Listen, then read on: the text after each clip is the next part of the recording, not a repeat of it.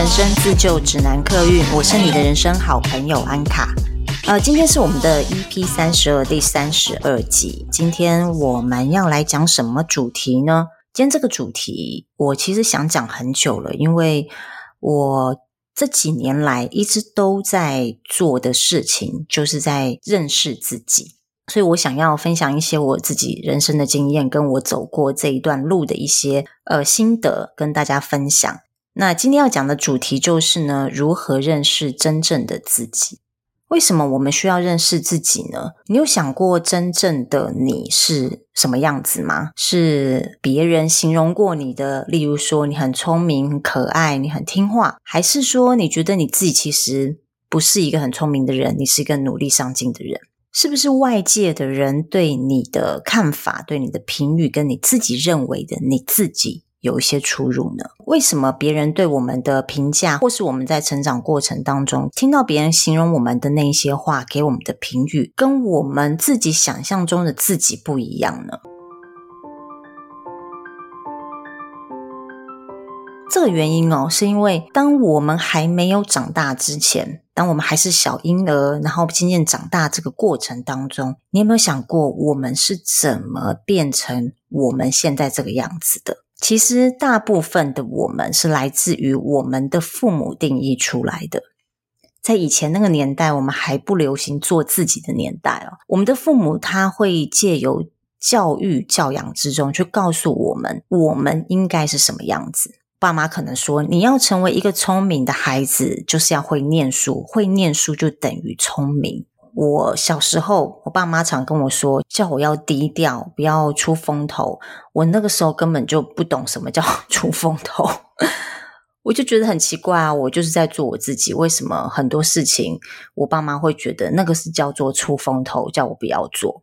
这都是我们的父母依照他们自己的生长经验。把他们的这些经验化作潜意识，无形之中把这些讯息塞到我们脑子里面。所以，当我们长大之后，我们可能会认为聪明就是要会读书。嗯，我应该要做一个体贴的人，我应该是一个安静内向的人。现在这个年代出生的小孩实在是幸运多了。现在呢，这个社会慢慢能接受多元的教养方式。那些父母可能跟我们现在这个年纪差不多大，他们的小时候是接受传统的教育洗礼，所以当他们自己有小孩的时候，他们不会再像以前的方式，呃，用传统的方式教育他们。他们可能会鼓励自己的小孩说出自己的想法，那引导他们去分辨什么是真实的自己，勇敢地表达出他们想要什么，他们代表什么。当然不是每一个父母都是用这种传统的教育方式，但是大部分啊，在亚洲人的社会里面呢，我们的教育方式就是受到儒家思想的影响嘛，所以大部分会是用这样子传统的方式在教育小孩子。所以当我们长大之后，我们是带着我们的父母帮我们捏好的人格面具去过生活的。可是我们每天戴着面具生活，总有一天你会觉得不自在，因为那个面具。是伪自我。当我们的伪自我跟我们的真自我发生冲突的时候，会怎么样？我们会不开心，有冲突、有矛盾，一定会不开心。真自我会出来跟伪自我挑战，他会抗议说：“为什么我要照着你的方式去走？”而且，大部分的伪自我跟真自我在产生冲突的时候，我们自己是没有察觉的。当我们还没学习如何认识真正的自己的时候，当伪自我跟真自我发生冲突的时候，我们会非常的不快乐，我们会非常的愤怒，我们会觉得搞不清楚头绪，为什么这个世界都在跟我们作对。所以在长大之后，我们重新认识自己，这是一件非常必要的事情。我们不了解自己在想什么，我们也会觉得我们没有办法掌控我们的人生。当我们不够了解自己的时候，我们会对自己非常的没有安全感，因为我们不知道我们到底能做什么，我们的能力到哪里，我们是否可以掌控我们的人生。当我们觉得我们的人生不在我们的手掌心中，我们没有办法掌控我们的人生的时候，我们一定会觉得非常的害怕，非常的无助。这个时候就很容易去做一些事情，就是算命。我记得在我二十几岁的时候，我非常着迷于算命这件事情。换工作要去算一下，诸事不顺都要去算一下，业绩不好去算一下，失恋也要去算一下。只要朋友说哪里有算命老师准，不管多远多少钱，都立马冲过去。我当时真的是送了好多钱给算命老师，现在想起来都觉得自己真是失心疯得很夸张。我算了这么多命哦，我可以老实告诉大家，没有一个算命老师在算未来的时候是准确的。算命不准确这件事情，其实是有原因的，因为我们的人生、我们的生命一直都是在改变的。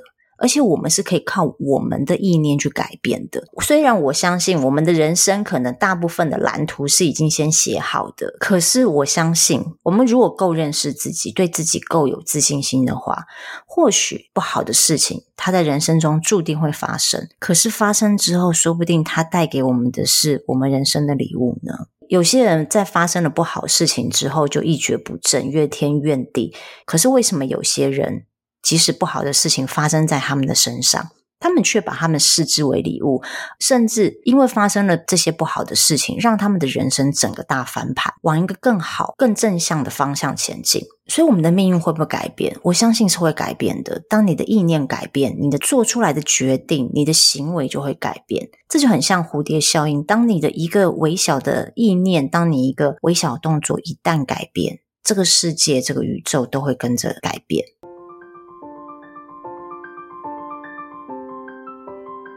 那什么是认识自己呢？其实我们从小到大有很多机会在认识自己。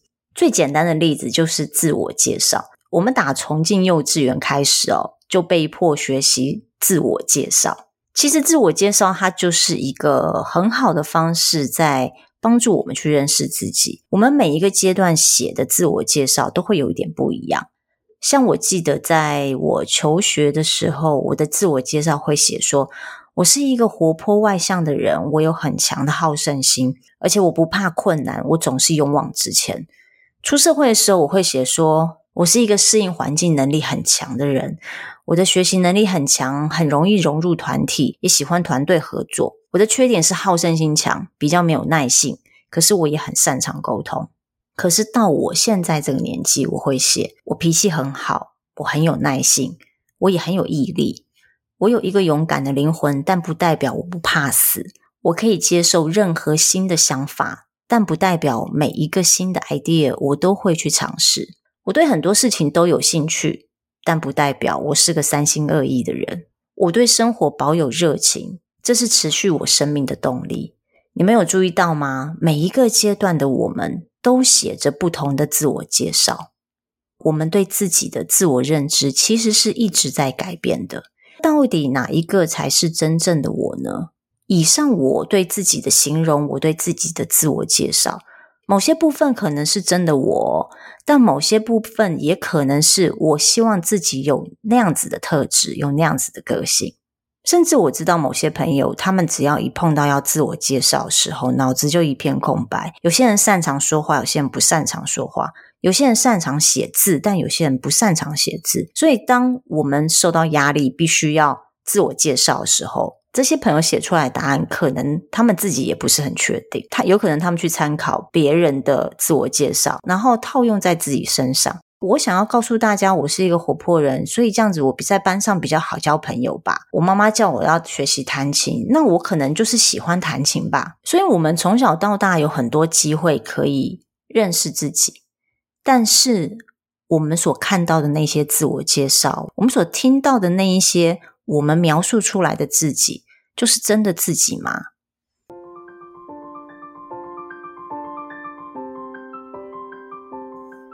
人呢，其实是一个极其复杂的动物。最近我在 Netflix 上面看到一部德国的影集。他是说，有一对夫妻结婚了二十五年，在他们二十五周年的结婚派对上面的当天晚上，这位先生突然暴毙。然后老婆在处理这位先生的后事的时候，意外发现他的先生已经两年没有上班。他在郊区租了一个画室，他每天骗他的家人说：“哦，我出去上班了。”其实他是到画室作画一整天。这样的日子整整持续了两年。当然，他的老婆很不能接受，我每天睡在一起二十五年的人，怎么会不知道他有这一些秘密？所以，你以为你在一起这么久的人，在一起的伴侣、爸妈、兄弟姐妹、亲人，你以为你知道他所有的习性、想法、观念，甚至那些不为人知的缺点跟阴暗面吗？我觉得不会耶。其实连我自己都常常觉得我不知道我自己为什么会有这些的想法。人心实在是太复杂了。你现在几岁？比如说我今年四十四岁，那我整整跟我自己相处了四十四年。我以为活得越久就越了解自己吗？我一直到三十七、三十八岁的时候，我才开始认真的认识自己。短短的五六年时间，我就能够完全的、透彻的了解我自己吗？我觉得我还有很大一部分的我自己是等待着我去探索的。而这过去的五六年时间，我所认识的自己，可能只是冰山下面的一部分的自己而已。我一直觉得我在三十七、三十八岁才来开始认识自己，其实很晚了。后来我发现，我身边很多跟我一样超过四十岁的人哦，从来都没有真正的认识过自己。刚刚我说过，人的心很庞大，也很复杂嘛。我们可能花一辈子的时间去认识自己都不够。不管你是几岁开始踏上这条路，其实都不晚。因为认识自己的目的是什么呢？是为了要让我们活得更接近我们原本的出厂设定。我们原本生下来的时候，我们最原始。最天真的那个个性是什么？而不是活在被社会、被父母制约之下的人生，也不是带着这个社会跟父母帮我们捏好的面具来过生活。我们也要知道自己的价值是什么，才不会拼命的向外寻找答案。就像我以前疯狂算命一样，所以我才会一直求神问卜，希望能够从别人那里获得答案。其实这也是一个不负责任的行为哦，因为我把认识自己这件事情交在别人手上。请问算命先生怎么可能靠一张纸十分钟之内就了解完全的我？如果我我这个人的一生，我的个性能够在十分钟之内就讲完的话，我的人生未免也太无聊了吧？当我们越来越认识自己，我们也活得越来越接近最原始的自己的时候。我们会活得越来越快乐，因为你就是在做你自己，你不是在过别人要你过的生活。所以，认识自己的终极目的是什么呢？是要让我们活得快乐、开心。那接下来我会分享几个我认识自己的方式。其实，坊间当然有很多很多心理学的书在教大家认识自己，我觉得大家都可以参考，因为当然，毕竟很多都是一些。实际运用过的案例所累积出来的实验结果。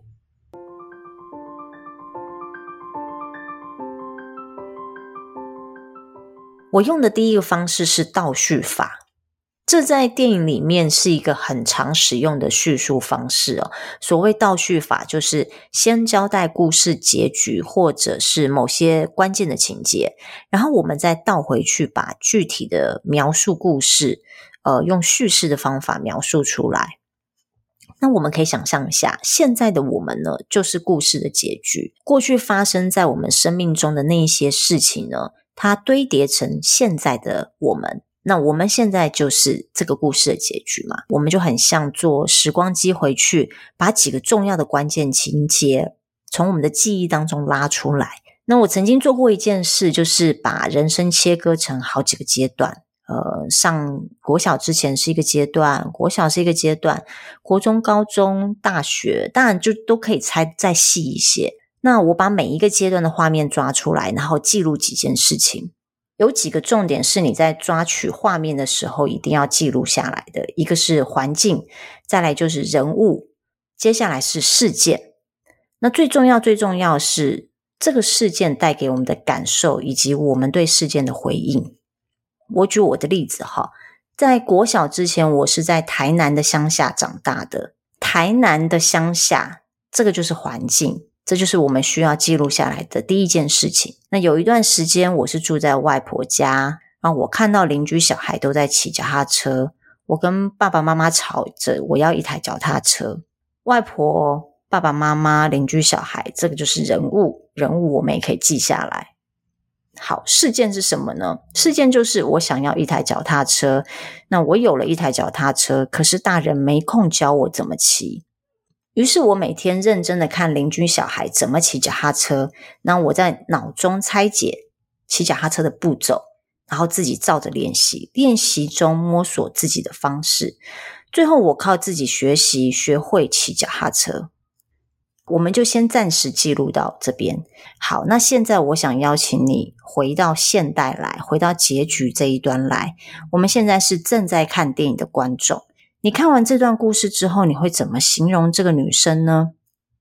我可能会形容这个女生的自主学习能力很好，她很勇敢，呃，她想达成的目标会想办法达成，就算跌倒失败，她也不会放弃，是一个很有毅力的小孩。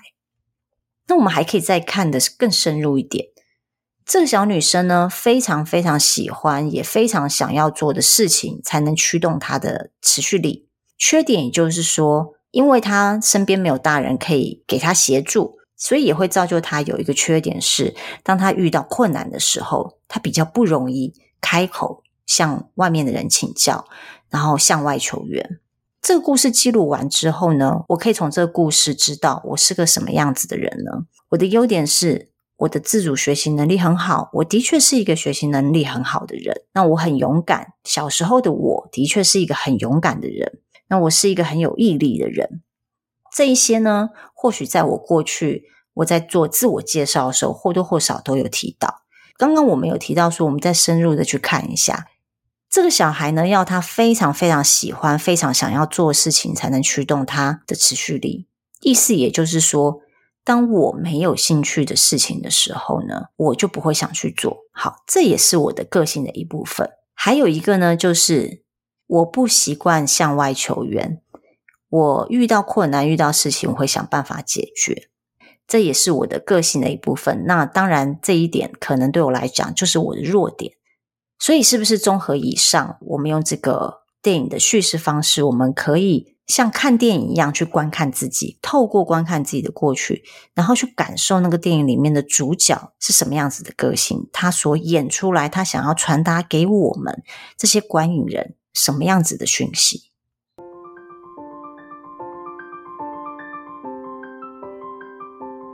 所以这里我们像观影人一样，进到电影院看电影的观众一样，我们透过看着自己的故事认识自己。其实这个方式呢，简单来说，它就是一个自我觉察的方式。那可能有一些朋友他比较呃没有接触过自我觉察，也比较不习惯自我觉察的方式。或许过去他的思考模式比较是放在外界的人事物上面，所以当没有做过自我觉察的朋友，他不知道该如何下手的时候呢，其实有第二个方式可以做选择。第二个方式就是找一个适合自己的自我探索的工具。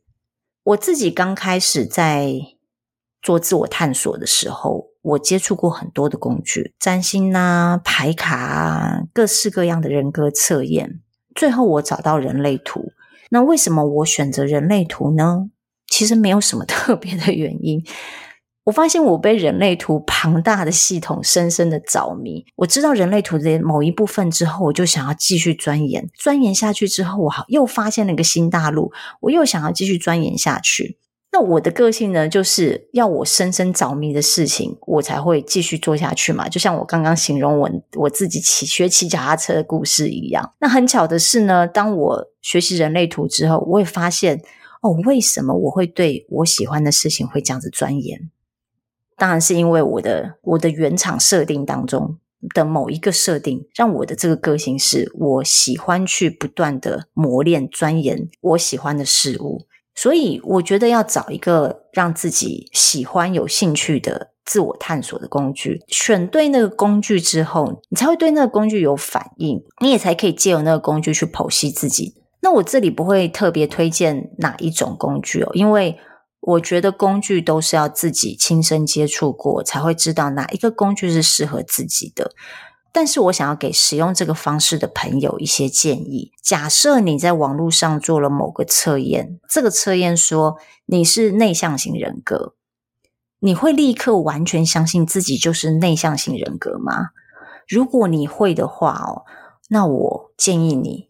先不要这么完全的投入，相信人格测验这件事。或许你在做人格测验之前，你先把这个人格测验的结构、它的来源、它的根据、它的分析结果、它的问卷设计模式先搞清楚。因为某些测验哦，我做过，我觉得它是用一个引导式的方式在让你选择答案，所以那个不见得是你真正的想法。有些选项呢是。你根本没有想要选的，可是因为你不选的话，你没办法做完这个测验嘛，所以你就必须去选。所以我觉得，当你做了一个测验，看到结果之后，你还是必须去研究这个测验，它背后的根据是什么？它是不是能够精准的去剖析到你的人格？那它所做出来的测验是不是真的能够呈现出你原本最完整的你自己？还有就是呢，既然人的个性是不会变的，那我会建议你可以多做几个测验。如果说这几个测验出来的结果你反复印证，发现说，诶，你的个性就是差不多是这个样子。如果说你换了一个测验，你的人格突然从内向变成超级活泼，这样就超级不合理嘛，对不对？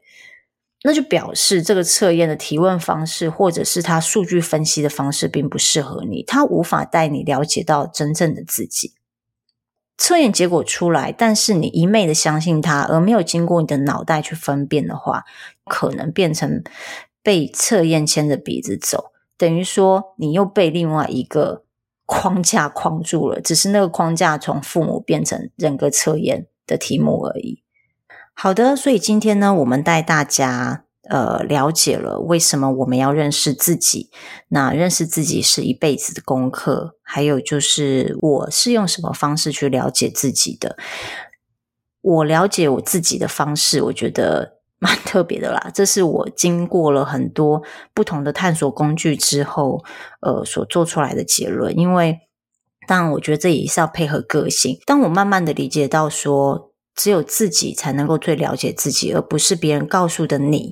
才是你的时候呢，我就开始慢慢去拆解过去的我自己，然后从过去的我自己去了解到底最原始的我，小时候的我，成长过程中的我，那出社会的我，哪一些才是真正的我，哪一些是伪自己？最重要的是，我们要认识自己之后呢，让现在的自己跟最原始的自己慢慢慢慢的走在同一条道路上面，这也就是所谓的自我整合。如果你对我刚刚说的自我探索的工具人类图有兴趣的话，也欢迎你回去听我的人类图自学笔记的单元。人类图自学笔记的单元呢，其实也是一个我自己在探索我自己的道路。所以我觉得，当我在做人类图自学笔记的时候，我感觉是我跟你们一起探索自己。我把我探索到的自己告诉你们，跟你们分享。我也很开心有你们的陪伴。呃，如果你是新朋友的话呢，不管你在哪一个频道听到我的节目，都请你按下订阅。那另外呢，我现在也开始就是在 YT 频道上面会把我的录音档放上去。所以，如果你习惯使用的是 YT 频道的话，我会把连接放在下面，你们也可以去 YouTube 上面听。那如果你是我的老朋友，你觉得这一集对你很有帮助，或者是这一集你特别有共鸣。你也想跟我分享你是如何探索你自己，如何认识你自己，或是在认识你自己之前，是不是跟我一样也有一个故事呢？如果你有故事想要告诉我，或者是分享你自我探索的路程，欢迎你到我的 IG 上面留讯息给我。好，谢谢你们今天的收听，我们下次见喽，拜拜。